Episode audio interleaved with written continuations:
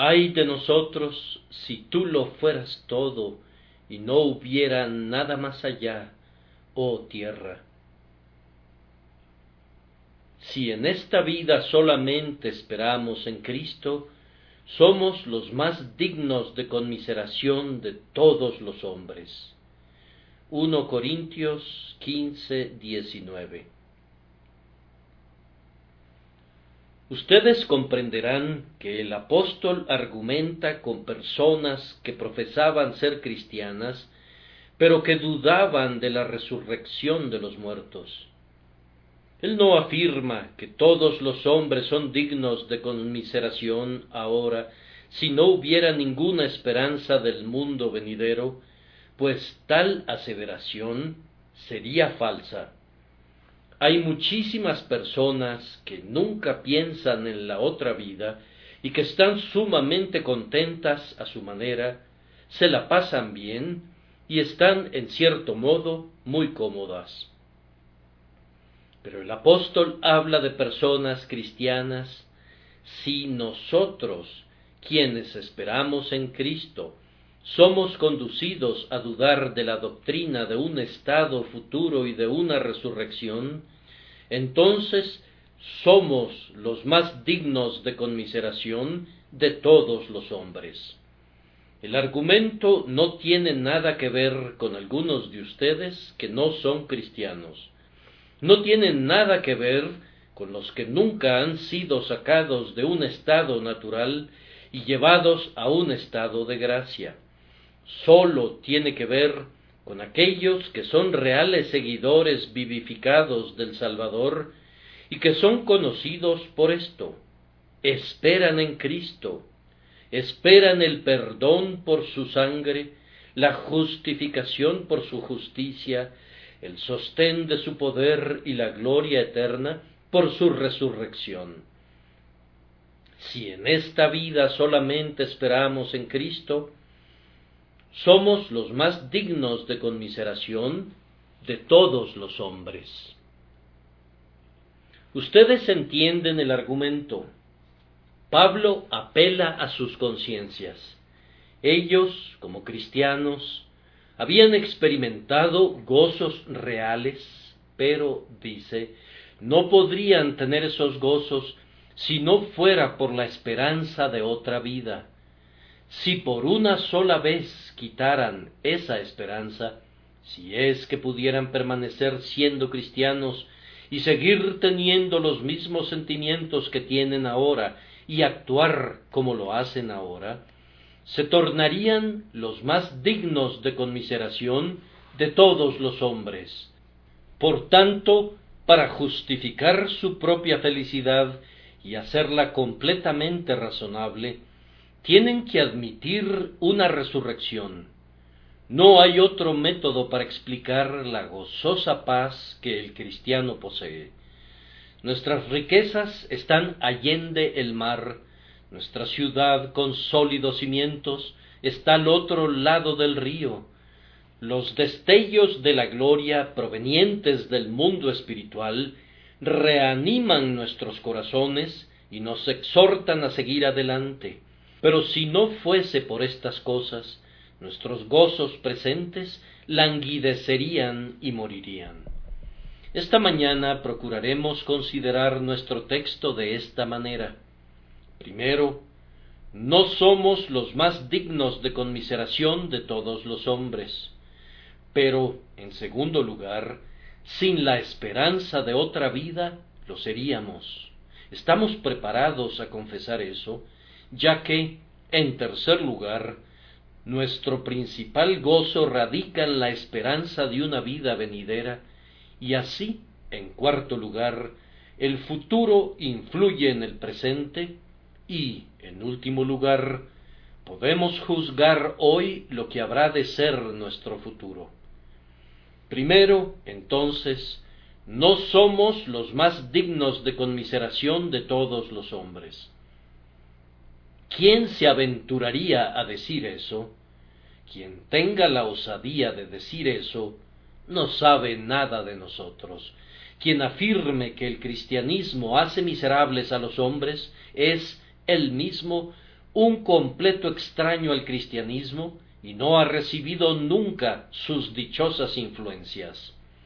Sería algo muy extraño, en verdad, que nos hiciera sentir desventurados, pues miren a qué posición nos exalta, nos hace hijos de Dios.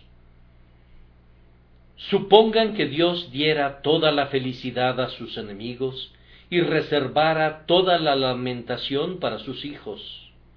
Habrían de tener sus enemigos júbilo y gozo, y sus propios hijos nacidos en casa habrían de heredar la aflicción y la desdicha. ¿Son acaso los besos para los impíos y el ceño fruncido para nosotros?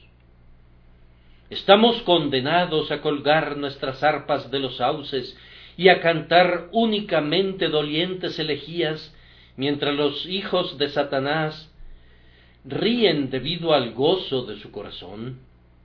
Nosotros somos herederos de Dios y coherederos con Cristo.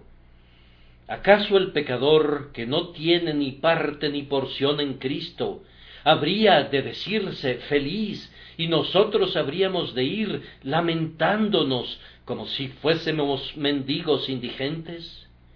No, nosotros nos regocijaremos en el Señor siempre y nos gloriaremos en nuestra herencia, pues no habéis recibido el espíritu de esclavitud para estar otra vez en temor, sino que habéis recibido el espíritu de adopción, por el cual clamamos Abba Padre.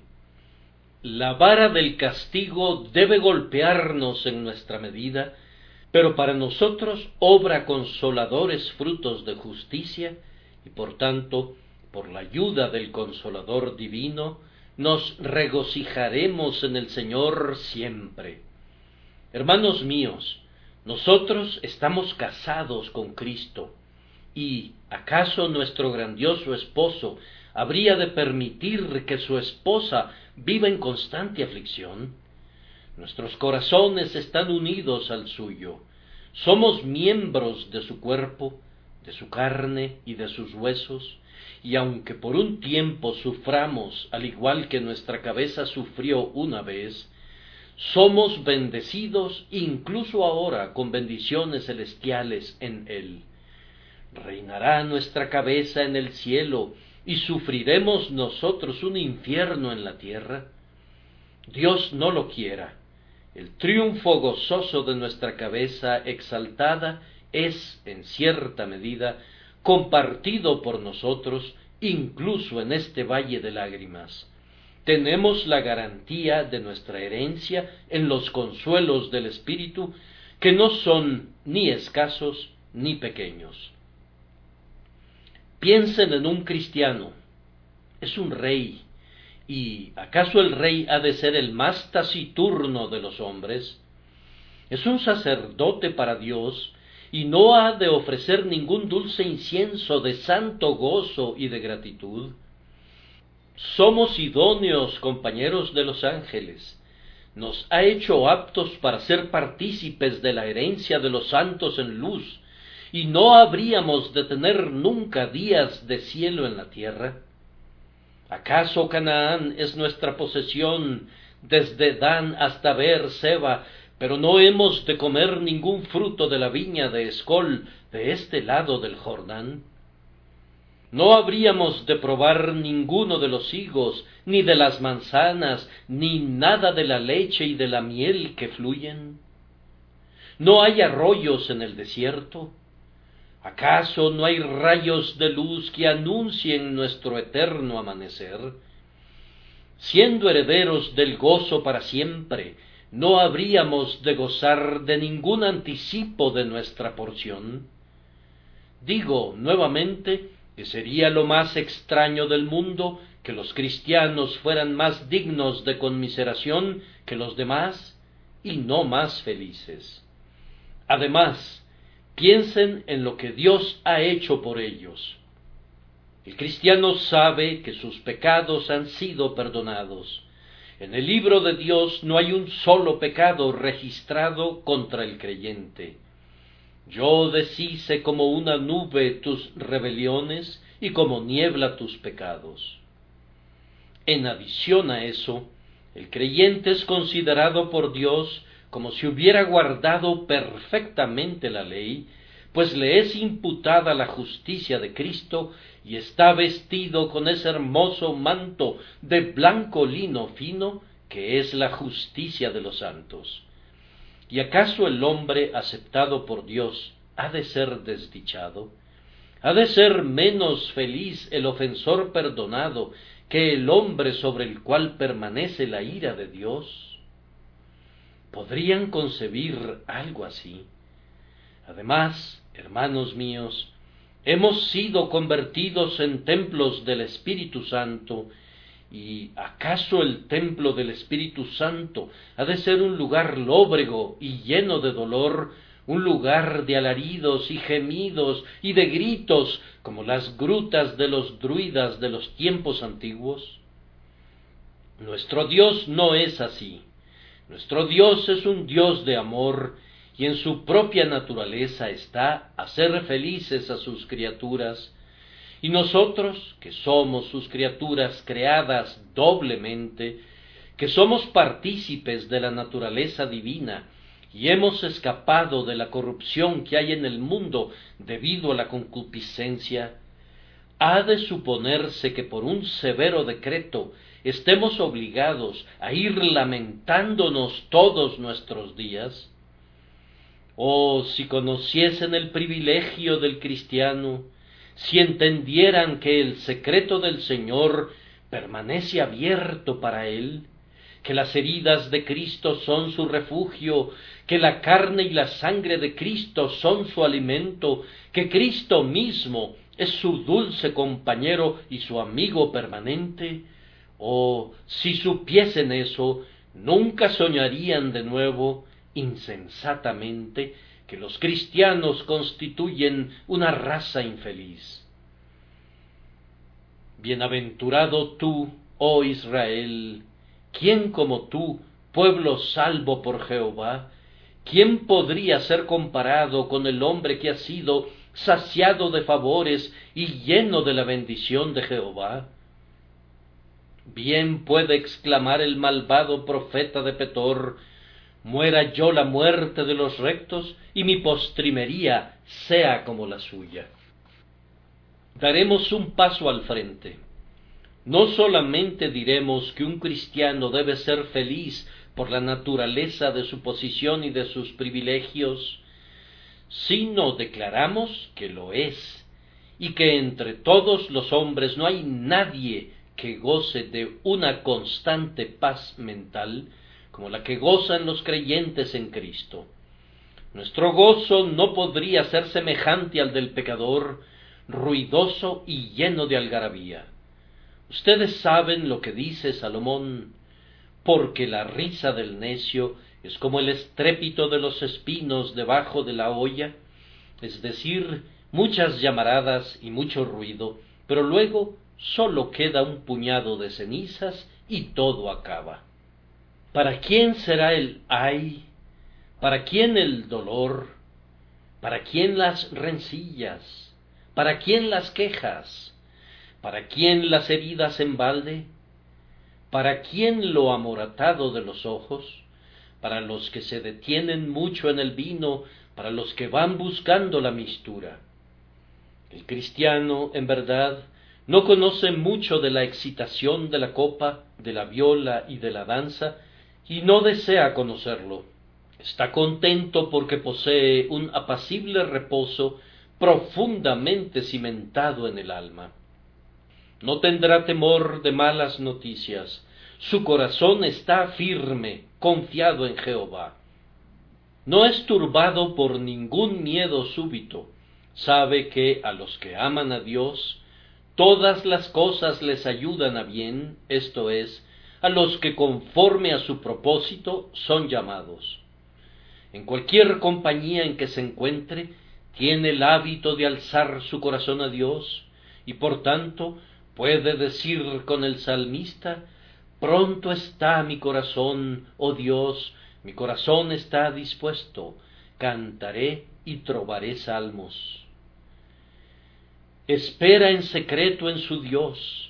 Su Dios ve en lo secreto. No importa que la tierra se alcen armas, pues Él mora en la paz celestial. Sus placeres provienen de cosas invisibles, más allá de este mundo y del tiempo, donde ni ojos ni oídos han estado, ni escalan los pensamientos de los pecadores. No necesita ni pompa ni trono real para alzar su figura aquí. Contento y encantado está de vivir siendo desconocido hasta que Cristo, su vida, aparezca. Del río sus corrientes alegran la ciudad de Dios, el santuario de las moradas del Altísimo. Los creyentes beben de ese río y no tienen sed de los deleites carnales. Son conducidos a descansar en lugares de delicados pastos y son pastoreados junto a aguas de reposo. Ahora este gozo y esta paz, sólidos y duraderos, colocan al cristiano tan por encima de todos los demás mortales, que yo testifico audazmente que no hay gente en el mundo comparable a él en cuanto a felicidad. Pero no supongan que nuestro gozo no se eleva nunca por encima de esta firme calma, pues déjenme decirles, y hablo por experiencia, que tenemos nuestras épocas de un extasiado deleite y de rebosante bienaventuranza. Hay momentos para nosotros en los que ninguna música podría igualar la melodía del dulce himno de gozo de nuestro corazón. Para poder comprar una sola onza de nuestro deleite, se tendrían que vaciar las arcas que contienen cada centavo del gozo de los demás.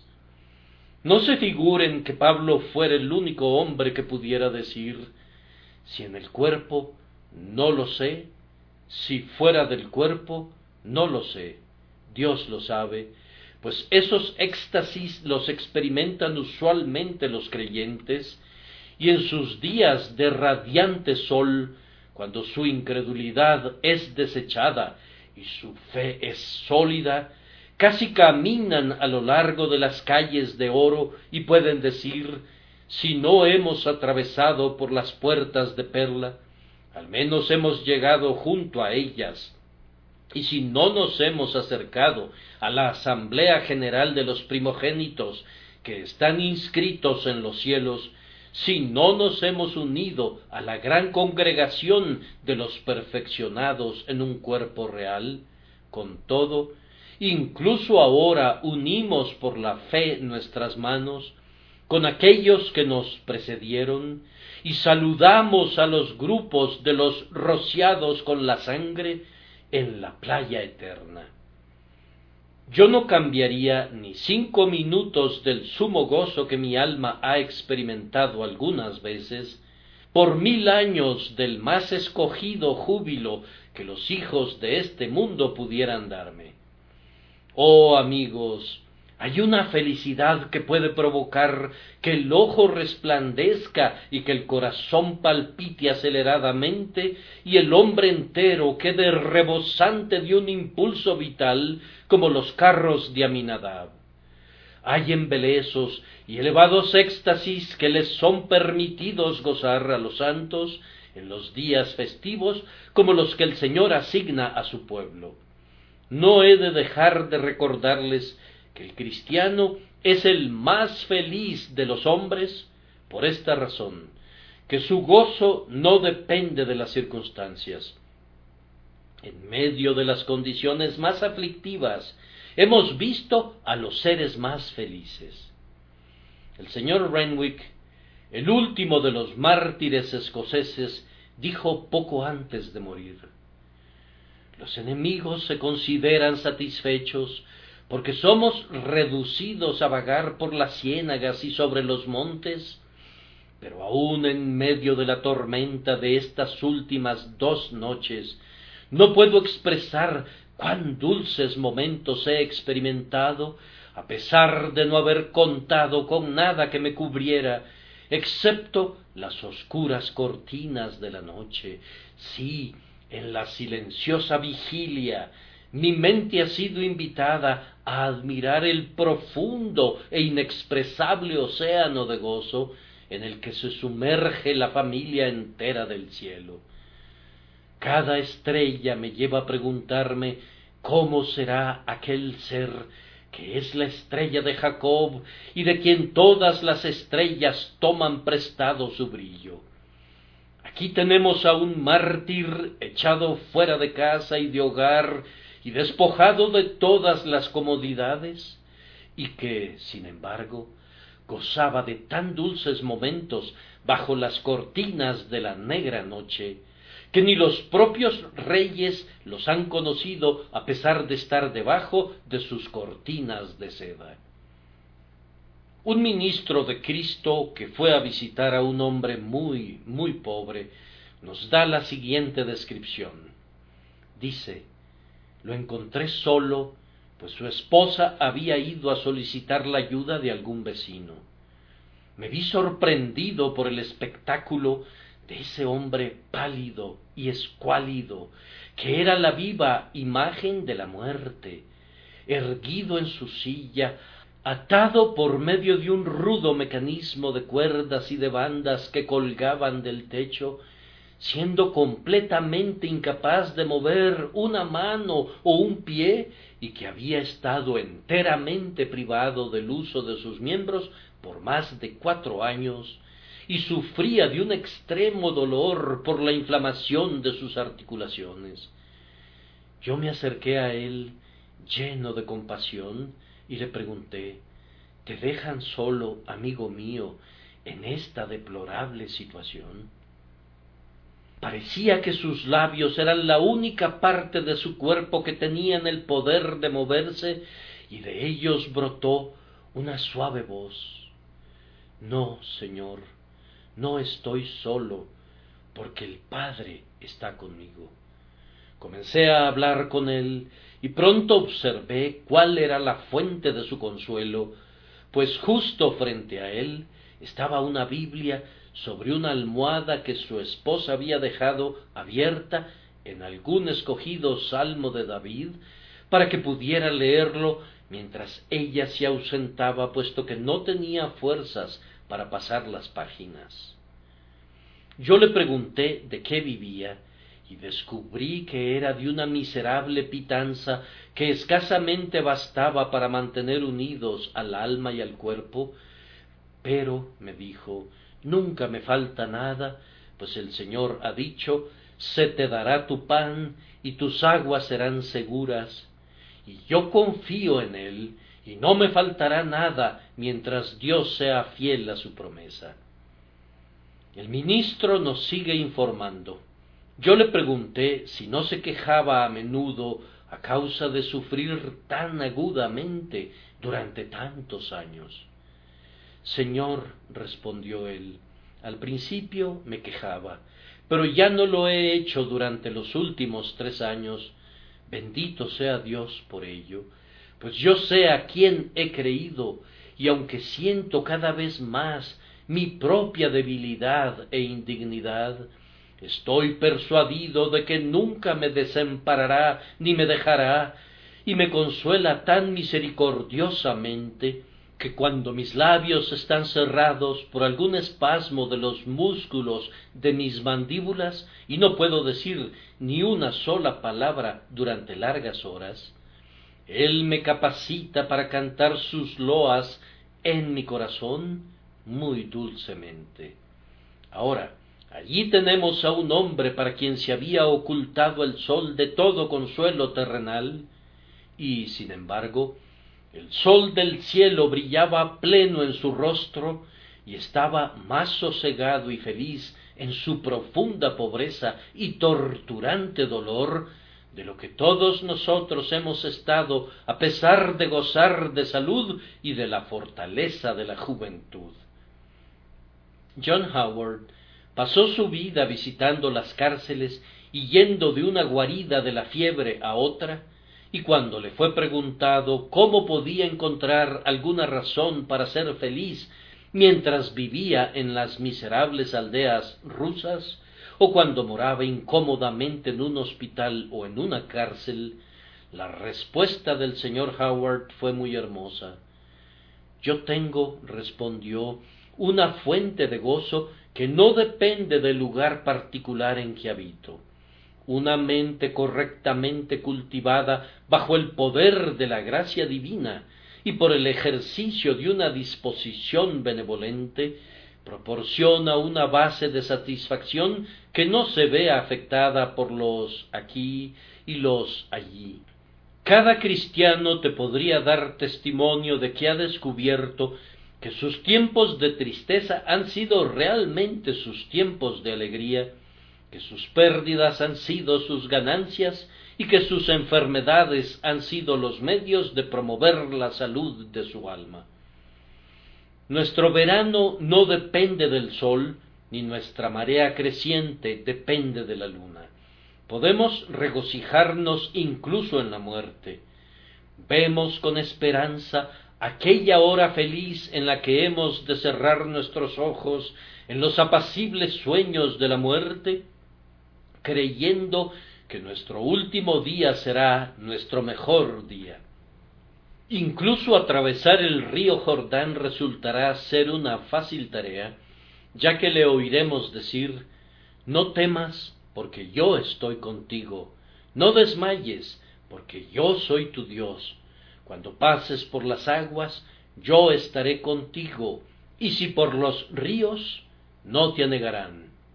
Nos atrevemos a decir entonces muy audazmente que no somos los más dignos de conmiseración de todos los hombres. No nos cambiaríamos con los hombres inconversos aunque pusieran en el platillo de la balanza todas sus riquezas y su pompa y honor. Anda tú, que te jactas de todas tus posesiones, y di cuán refulgentemente brillan. Tus montones de polvo reluciente son tuyos, y mi redentor es mío. Esto nos conduce al segundo punto sin la esperanza de otra vida, lo admitimos, seríamos los más dignos de conmiseración de todos los hombres. Esto fue especialmente cierto en relación a los apóstoles. Ellos fueron rechazados por sus paisanos, perdieron todas las comodidades del hogar, pasaron sus vidas involucrados en una dura lucha y diariamente estaban expuestos a una muerte violenta. Todos ellos sufrieron el martirio, excepto Juan, que pareciera haber sido preservado no del martirio, sino en el martirio. Ellos serían ciertamente los doce hombres más dignos de conmiseración si se prescindiera de esa esperanza del mundo venidero que los hizo los hombres más felices de todos. Pero esto es válido, queridos amigos, no solamente acerca de los cristianos perseguidos y despreciados y sumidos en la pobreza, sino acerca de todos los creyentes. Estamos dispuestos a conceder que si se nos quitara la esperanza del mundo venidero, seríamos más dignos de conmiseración que los hombres sin religión. La razón es muy clara cuando se piensa que el cristiano ha renunciado a esas fuentes de gozo comunes y ordinarias de las que beben los hombres. Debemos tener algún placer. Es imposible que los hombres vivan en este mundo sin algún placer. Y yo quiero decir de manera sumamente veraz que nunca he exhortado a ninguno de ustedes a hacer algo que los hiciera infelices. Hemos de tener algún placer. Bien, entonces hay una vasija llena de agua lodosa y muy sucia que las patas de los camellos han agitado. ¿Debería beberla? Luego veo por allá una ondeante corriente de agua límpida, pura como el cristal y refrescante como la nieve del Líbano, y me digo, no, No voy a beber de ese líquido sucio y lodoso. Voy a dejárselo a las bestias. Beberé del agua de aquel arroyo. Pero si estuviera equivocado, si no hubiera un arroyo por allá, si se tratara sólo de un engañoso espejismo, si he sido embaucado, entonces me encontraría en una peor condición que en la que se encuentran aquellos que están contentos con el agua lodosa, pues al menos pueden tomar unos tragos refrescantes, pero yo no he dado un solo trago. Este es precisamente el caso del cristiano. Pasa por alto los placeres del pecado y de las diversiones de los hombres carnales, porque dice no me importan, pues no encuentro placer en ellos. Mi felicidad fluye por otro río que brota en el trono de Dios y fluye hacia mí a través de Jesucristo. Beberé de allí. Pero si no hubiese un más allá, si se demostrara que eso es un engaño, entonces seríamos más miserables que los libertinos y que los disolutos. Además, el cristiano ha aprendido la vanidad de todos los goces terrenales. Cuando contemplamos la pompa sabemos que es algo vacío. Caminamos a lo largo del mundo no con el escarnio de Diógenes, el filósofo cínico, pero sí con algo de su sabiduría, y contemplamos las cosas comunes con las que se regocijan los hombres, y decimos con Salomón vanidad de vanidades, todo es vanidad. ¿Y por qué decimos esto? Bien, porque hemos elegido las cosas eternas en las que no hay ninguna vanidad y que satisfacen el alma. Pero, hermanos míos, saber que este mundo es vano y que no hay otro mundo que compense abundantemente todos nuestros males, sería el conocimiento más infeliz que un hombre pudiera adquirir.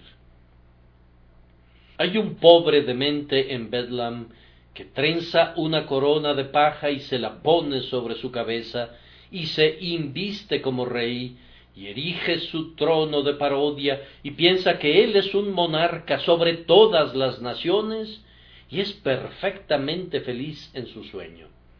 ¿Piensan que yo lo desengañaría? No, de ninguna manera y si pudiera, no lo haría. Si el engaño hace feliz al hombre, sin duda hemos de dejarle que se entregue a él. Pero, queridos amigos, ustedes y yo hemos sido desengañados. Nuestro sueño de bienaventuranza perfecta debajo de los cielos se ha esfumado para siempre. ¿Qué pasaría entonces si no hubiera un mundo venidero? entonces sería la cosa más aflictiva para nosotros ser despertados de nuestro sueño, a menos que esta mejor cosa que hemos elegido, esta buena parte que no nos será quitada, demuestre ser real y verdadera, como creemos que lo es. Además, el cristiano es un hombre que ha tenido expectativas grandes, nobles y elevadas, y sería algo muy triste para nosotros que nuestras expectativas no se vieran cumplidas, pues nos convertiría en los más dignos de conmiseración de todos los hombres. He conocido a hombres pobres que esperaban una herencia. Tenían el derecho de esperarla, y esperaron, y esperaron, y soportaron la pobreza, y cuando el pariente se ha muerto, no les ha dejado nada. Su pobreza desde entonces les ha parecido un peso más difícil de arrastrar que antes. Sería algo desafortunado que un hombre tuviera grandes ideas y grandes deseos y no pudiera verlos cumplidos. Yo creo que la pobreza es infinitamente mejor soportada por aquellos seres que siempre fueron pobres que por quienes han sido ricos pero han tenido que descender a la penuria, pues echan de menos aquello que los otros nunca tuvieron, y aquello que los que fueron originalmente pobres considerarían como un lujo, ellos lo consideran como algo necesario para su existencia. El cristiano ha aprendido a pensar en la eternidad, en Dios, en la comunión con Jesús, y si en verdad todo eso fuera falso, ciertamente habría soñado la más magnificente de todas las visiones mortales. En verdad, si alguien pudiera demostrar que se trata de una visión, lo mejor que podría hacer sería sentarse y llorar para siempre al pensar que no era cierto, pues el sueño es tan espléndido, el cuadro del mundo venidero es tan espléndido, que sólo podría decir, si no fuera cierto, que debería serlo.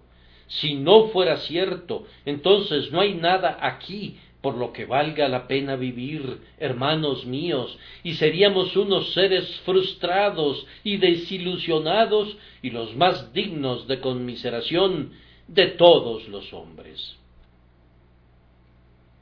También el cristiano ha aprendido a mirar todo lo de la tierra como pasajero. Debo confesar que este sentimiento crece dentro de mí cada día. Difícilmente miro a mis amigos como a seres vivientes. Camino como en tierra de sombras y no encuentro nada duradero en torno mío.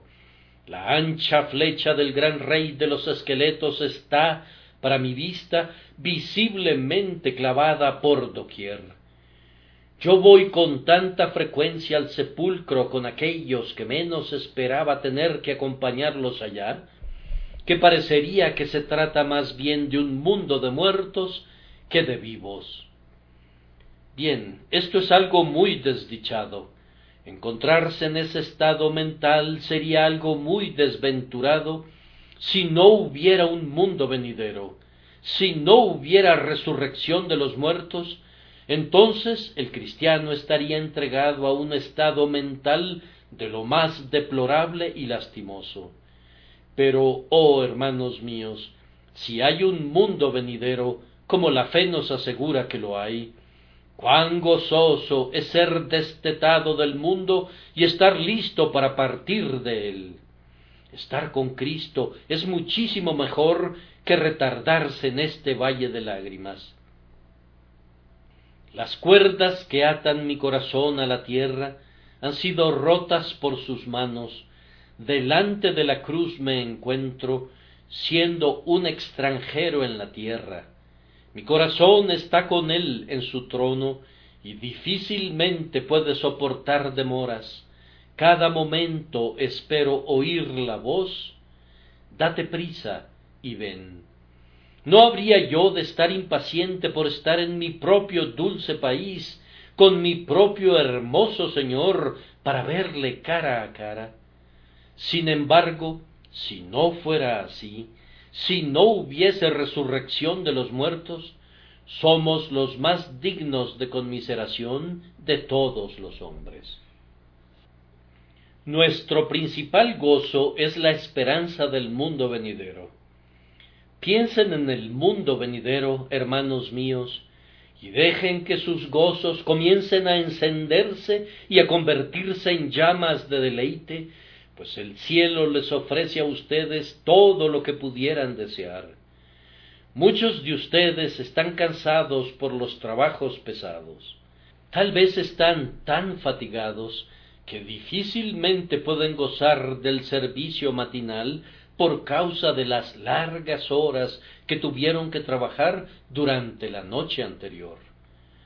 Ah, hay una tierra de reposo, de perfecto reposo, en la que el sudor de la labor ya no moja más la frente del trabajador y la fatiga está proscrita para siempre. Para quienes están fatigados y cansados, la palabra reposo está llena de cielo. Oh, feliz verdad es esta, que queda un reposo para el pueblo de Dios. Descansarán de sus trabajos, porque sus obras con ellos siguen. Algunos de ustedes están siempre en el campo de batalla. Son tentados en su interior y son tan asediados por los enemigos que los rodean que tienen muy poca o ninguna paz. Yo sé dónde radica su esperanza, radica en la victoria cuando el estandarte sea ondeado en alto y la espada sea envainada, y oigan decir a su capitán Bien, buen siervo y fiel, has peleado la buena batalla, has acabado la carrera, recibe la corona incorruptible de gloria. Algunos de ustedes son sacudidos de un lado a otro por muchas tribulaciones, van de preocupación en preocupación, de pérdida en pérdida, les da la impresión como si todas las ondas y las olas de Dios estuvieran pasando sobre ustedes, pero pronto arribarán a la tierra de la felicidad, donde bañarán sus almas cansadas en mares de reposo celestial. No tendrán ninguna pobreza nunca, no tendrán tugurios hechos de barro, ni andrajos, ni hambre. En la casa de mi Padre muchas moradas hay, y allí habitarán, saciados de favores y llenos de toda bendición. Han sufrido luto tras luto, la esposa ha sido depositada en la tumba, los hijos la han seguido allí. El padre y la madre han partido y les quedan pocos seres queridos aquí. Se dirigen a la tierra donde las tumbas son cosas desconocidas, donde nunca se ve un sudario y no se escucha nunca el sonido de la piqueta ni de la espada. Van a la casa de su padre, ubicada en la tierra de los inmortales, en el país del más allá, al hogar de los bienaventurados, en la habitación del Altísimo, en la Jerusalén que está arriba, la madre de todos nosotros. ¿Acaso no es este su mejor gozo, que no han de quedarse aquí para siempre, que no han de morar eternamente en este desierto, sino que pronto heredarán Canaán? La peor aflicción del pueblo de Dios es el pecado. A mí no me importaría ninguna aflicción si pudiera vivir sin pecar. Oh, si me viera librado de los apetitos de la carne y de sus concupiscencias, y de los deseos que continuamente se descarrían, me bastaría con permanecer en un calabozo y pudrirme allí con tal de ser liberado de la corrupción del pecado. Bien, pero, hermanos, pronto alcanzaremos la perfección. El cuerpo de esta muerte morirá con este cuerpo. No hay ninguna tentación en el cielo, pues el cancerbero del infierno no puede cruzar el río de la muerte. No hay corrupciones allá, pues han lavado sus ropas y las han emblanquecido en la sangre del Cordero. En aquel reino no entrará de ninguna manera nada que contamine. Al oír el canto gozoso de los glorificados en esta mañana, al captar el sonido de esa música que desciende del cielo, que es como muchas aguas y como un estruendoso trueno, y al escuchar la armonía de esas notas que son dulces como de arpistas tocando sus arpas, me parece que mi alma desea abrir sus alas y volar directamente hacia esos mundos de gozo. Yo sé que a ustedes les sucede lo mismo, mis hermanos en la tribulación de Cristo, al tiempo que se limpian el sudor de su frente, y acaso no es este el consuelo que hay reposo para el pueblo de Dios? Cuando se enfrentan a la tentación y sufren por causa de Cristo, ¿acaso no es este su consuelo? Si padecemos juntamente con Él, también reinaremos con Él. Cuando son calumniados y despreciados por los hombres, esta es su esperanza, se acordará de mí cuando venga en su reino. Me sentaré sobre su trono, ya que ha vencido y se sienta en el trono de su Padre. Oh, sí, esa es la música con la que bailan los cristianos.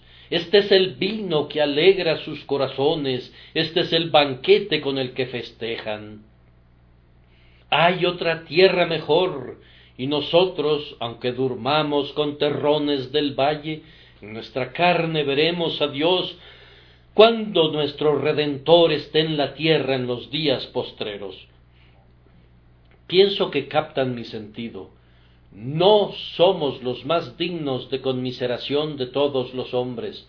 Aparte de la esperanza futura, lo seríamos, pues nuestra esperanza en Cristo para el futuro es el sostén principal de nuestro gozo. Ahora, queridos amigos, esto me lleva a una observación práctica en cuarto lugar, la cual es que así el futuro opera sobre el presente. Hace algún tiempo tuve una conversación con un hombre muy eminente, cuya fama es conocida por todos ustedes, pero cuyo nombre no me siento justificado a mencionar. Antes fue un creyente profesante, pero ahora está lleno de escepticismo. Él me dijo en el curso de nuestra argumentación Vamos, cuán insensatos son ustedes y toda la compañía de predicadores. Ustedes le dicen a la gente que piense acerca del mundo venidero, cuando lo mejor que pudieran hacer sería que se comportaran de la mejor manera posible en este mundo. Acepté la verdad de esa observación. Sería muy insensato hacer que la gente descuidara el presente, pues es de suma importancia, pero yo procedí a mostrarle que el mejor método para hacer que la gente ponga atención al presente es enfatizarle los excelsos y nobles motivos con relación al futuro. La potente fuerza del mundo venidero nos proporciona el vigor, por medio del Espíritu Santo, para el apropiado cumplimiento de los deberes de esta vida. Allá vemos a un hombre que tiene una máquina para la fabricación de cierto equipo. Necesita la fuerza del vapor para operar esa máquina.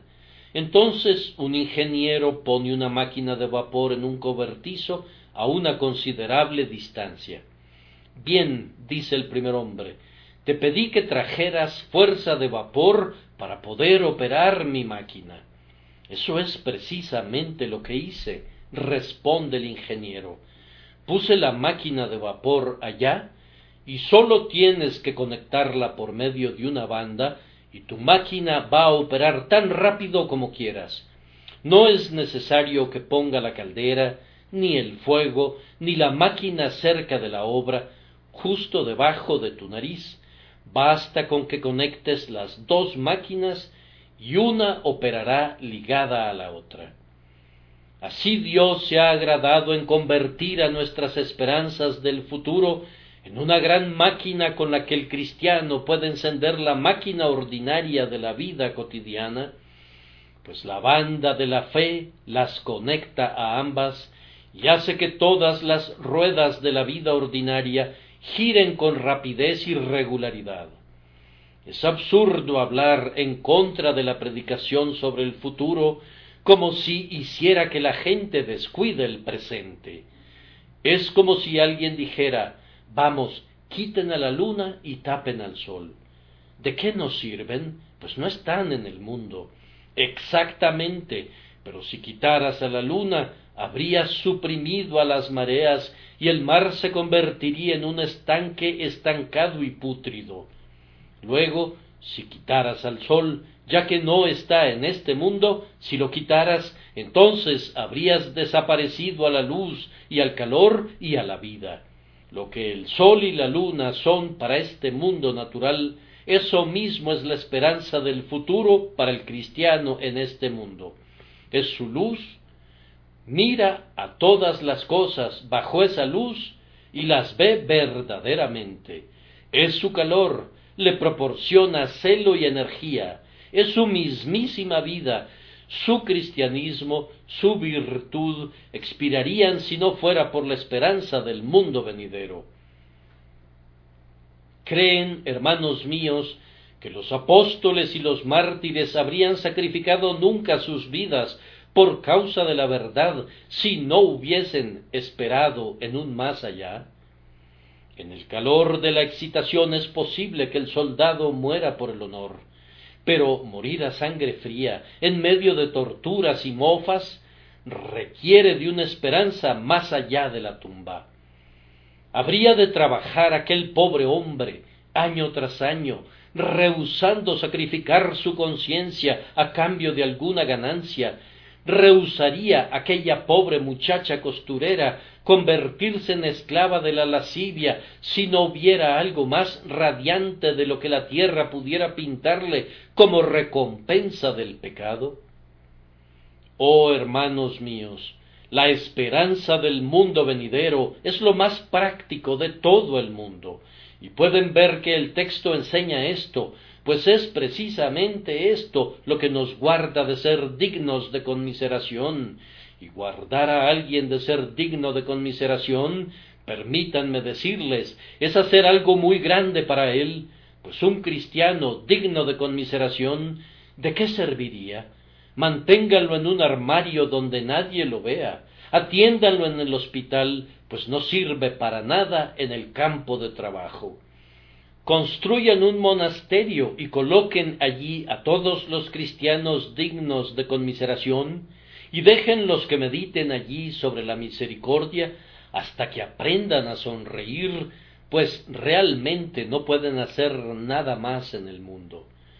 Pero el hombre que tiene una esperanza del mundo venidero cumple con vigor su tarea, pues el gozo del Señor es nuestra fortaleza enfrenta con poder la tentación, pues la esperanza del mundo venidero repele los dardos de fuego del adversario.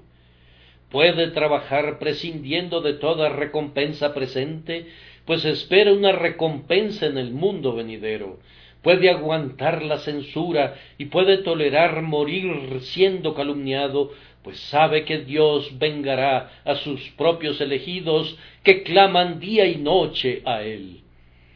Por medio del Espíritu de Dios, la esperanza de otro mundo es la fuerza más potente para producir la virtud. Es una fuente de gozo, es el propio canal de utilidad. Es para el cristiano lo que el alimento es para la fuerza vital del cuerpo físico. Que se diga de nosotros que estamos soñando acerca del futuro y que estamos olvidando el presente, pero que el futuro santifique al presente para los usos más excelsos. Me temo que nuestros hermanos que son proféticos yerran en esto. Están leyendo continuamente acerca de las últimas copas, de las setenta semanas de Daniel y de una cantidad de otros misterios. Yo desearía que se pusieran a trabajar en lugar de especular tanto o que especularan incluso más si así lo quisieran, pero que dieran a sus profecías un uso práctico. Las especulaciones proféticas apartan a los hombres a menudo del presente deber urgente y especialmente de contender ardientemente por la fe que ha sido una vez dada a los santos. Pero una esperanza del mundo venidero es, yo creo, el mejor poder práctico que un cristiano puede tener.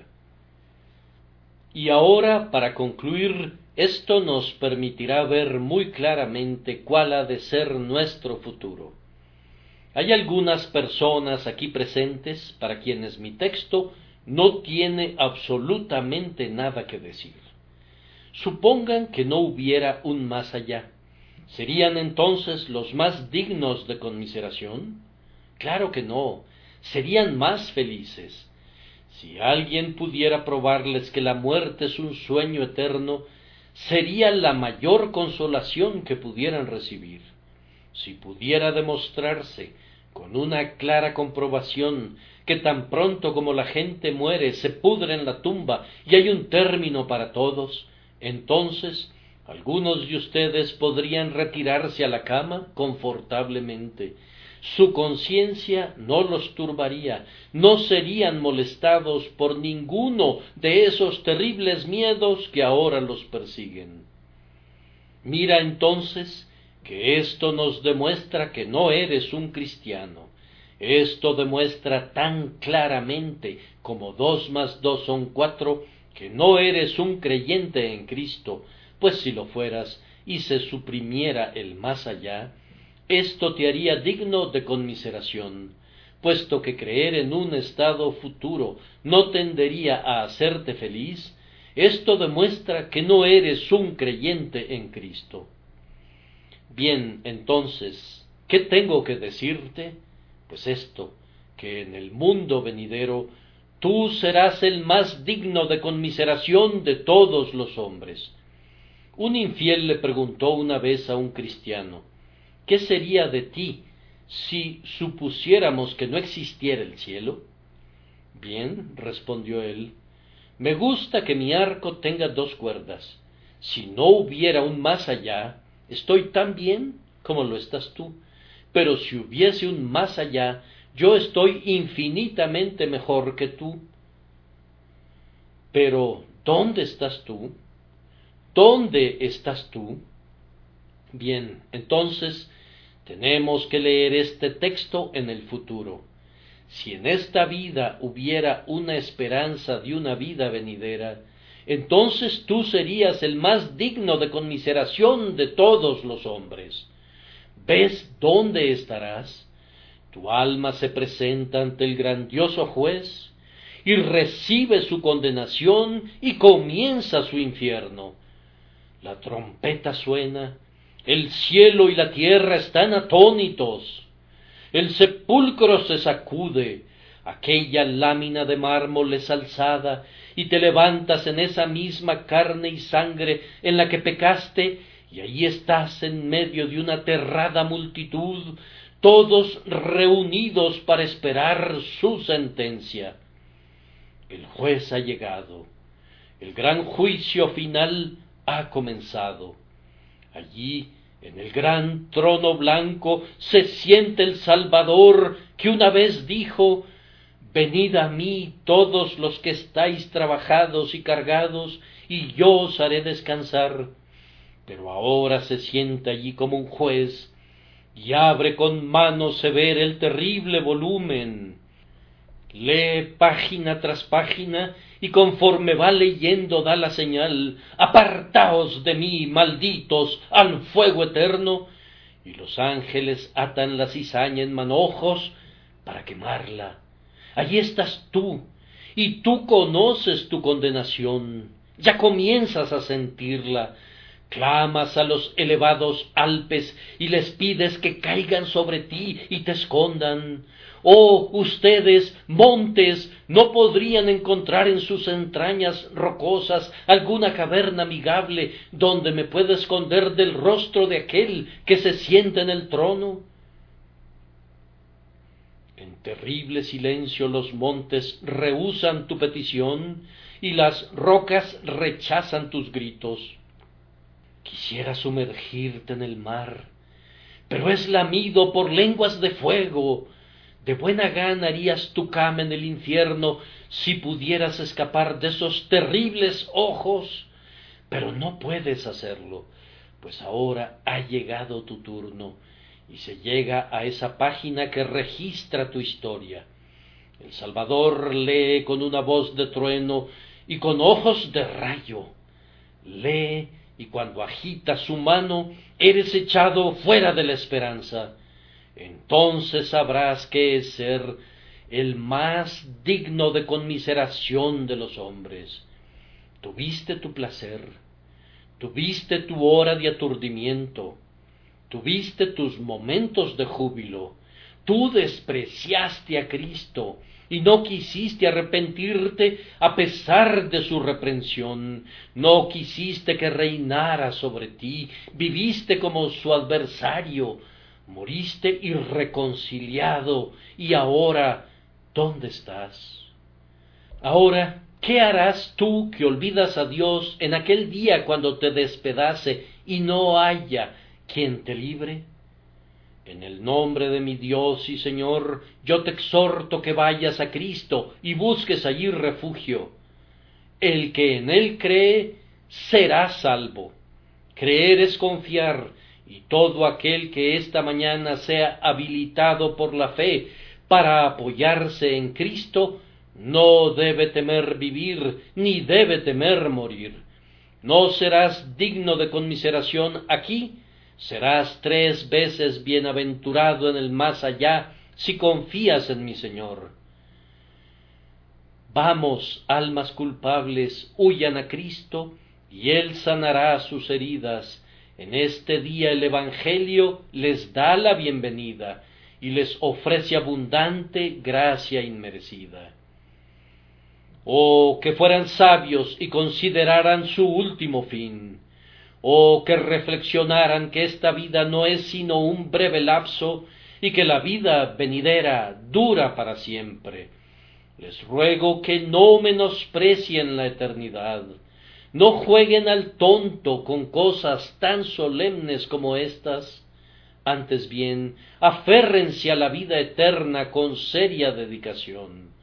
Miren al Salvador sangrante, vean allí sus cinco heridas y su rostro rociado con sudor sangriento. Confíen en Él, confíen en Él y son salvos. En el momento en que confían en Él, desaparecen sus pecados. La justicia de Él les pertenece. Son salvados al instante y serán salvados cuando venga en su reino para resucitar de los sepulcros a los muertos. Oh, que el Señor nos conduzca a todos a descansar de esta manera en Jesús, ahora y para siempre. Amén.